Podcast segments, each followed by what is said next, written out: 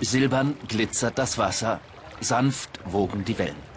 Florida Island, ein Ort wie eine Verheißung. In ihren Einbäumen fahren die Fischer hinaus in die Lagune. Die Männer jagen so wie vor Hunderten von Jahren. Doch um sie herum hat sich alles verändert. For us fishermen, that uh, we are not uh, really wir Fischer sind nicht mehr so richtig glücklich. Das Wetter ist vollkommen unvorhersehbar geworden.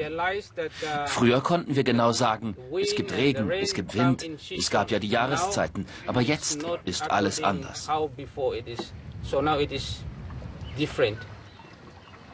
Die Salomonen, nur einen Steinwurf entfernt von gestern und heute, der Datumsgrenze. Ein Paradies in den unendlichen Weiten des Südpazifiks. Patrick Sarah und seine Leute werfen die Netze aus. Aber Fische zappeln darin immer seltener.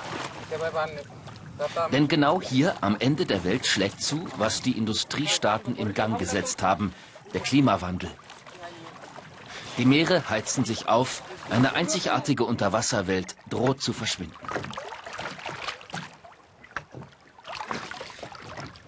This part of this uh, hier lebt sie noch, aber dieser Teil der Koralle ist schon abgestorben. Wenn die Koralle stirbt, macht uns das Angst. Denn nur wo die Korallen sind, gleichen die Fische. Und von den Fischen hängt unser Überleben ab.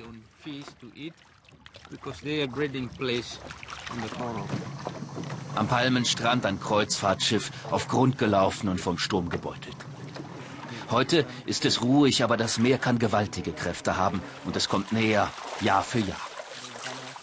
Wo die Familien heute ihre Fische grillen, türmen sich vielleicht bald Wellen.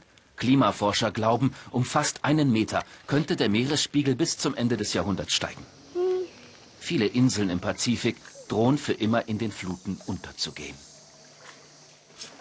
Wir leben sehr nah am Wasser. Im Moment ist dies hier der beste Ort für uns Fischer. Aber wenn das Wasser höher steigt, dann gehen unsere Häuser drauf und wir sind auch irgendwann dran. Und genau das fürchten wir für die Zukunft. Der Klimawandel verändert die Salomonen. Wer verstehen will, wie stark, muss auf die Hauptinsel Guadalcanal. Am Krankenhaus von Honiara, der Hauptstadt, ein verzweifelter Klinikdirektor. Das Meerwasser frisst sich allmählich ins Land. Gerade ist wieder ein Stück Insel abgebrochen. Wo jetzt die Wellen rauschen, lag früher ein Fußballplatz, sagt Rooney Jagili. Überall standen Kokospalmen. Als ich ein junger Arzt war, haben wir da drüben Pause gemacht mit einer Tasse Kaffee. Jetzt hat das Meer alles verschluckt. Uh, wir machen uns Sorgen und gleichzeitig fühle ich mich völlig hilflos. Diese Kräfte können wir alleine nicht bändigen. Uh, wir stehen zusammen, singt der Chor bei Sonne und Regen. Dabei fühlen sich die Salomoner alleingelassen mit dem Klimawandel. Sie baden aus, was andere verschuldet haben, die Industriestaaten Europas, Amerika und China.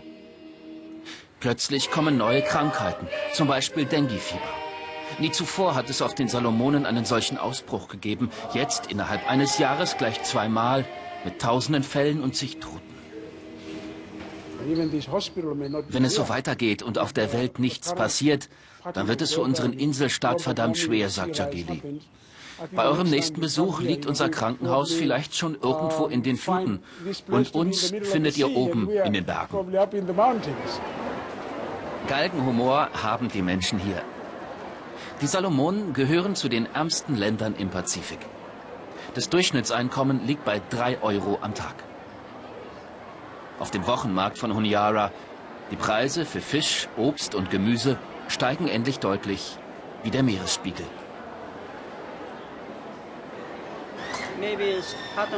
Allein in den letzten zwei, drei Monaten hat sich so viel getan bei den Preisen. Alles verändert sich. Wegen des Wetters. Wie George Kenny leben viele auf den Salomonen als Bauern oder Fischer, den Launen des Wetters vollkommen ausgeliefert. Im Juni und Juli hat es fast durchgehend geregnet. Die ganze Insel war betroffen, erzählt George Keeney. Dann die sengende Sonne. Manches Obst und Gemüse, das bisher gut gewachsen ist, hält dem Wetter nicht mehr stand.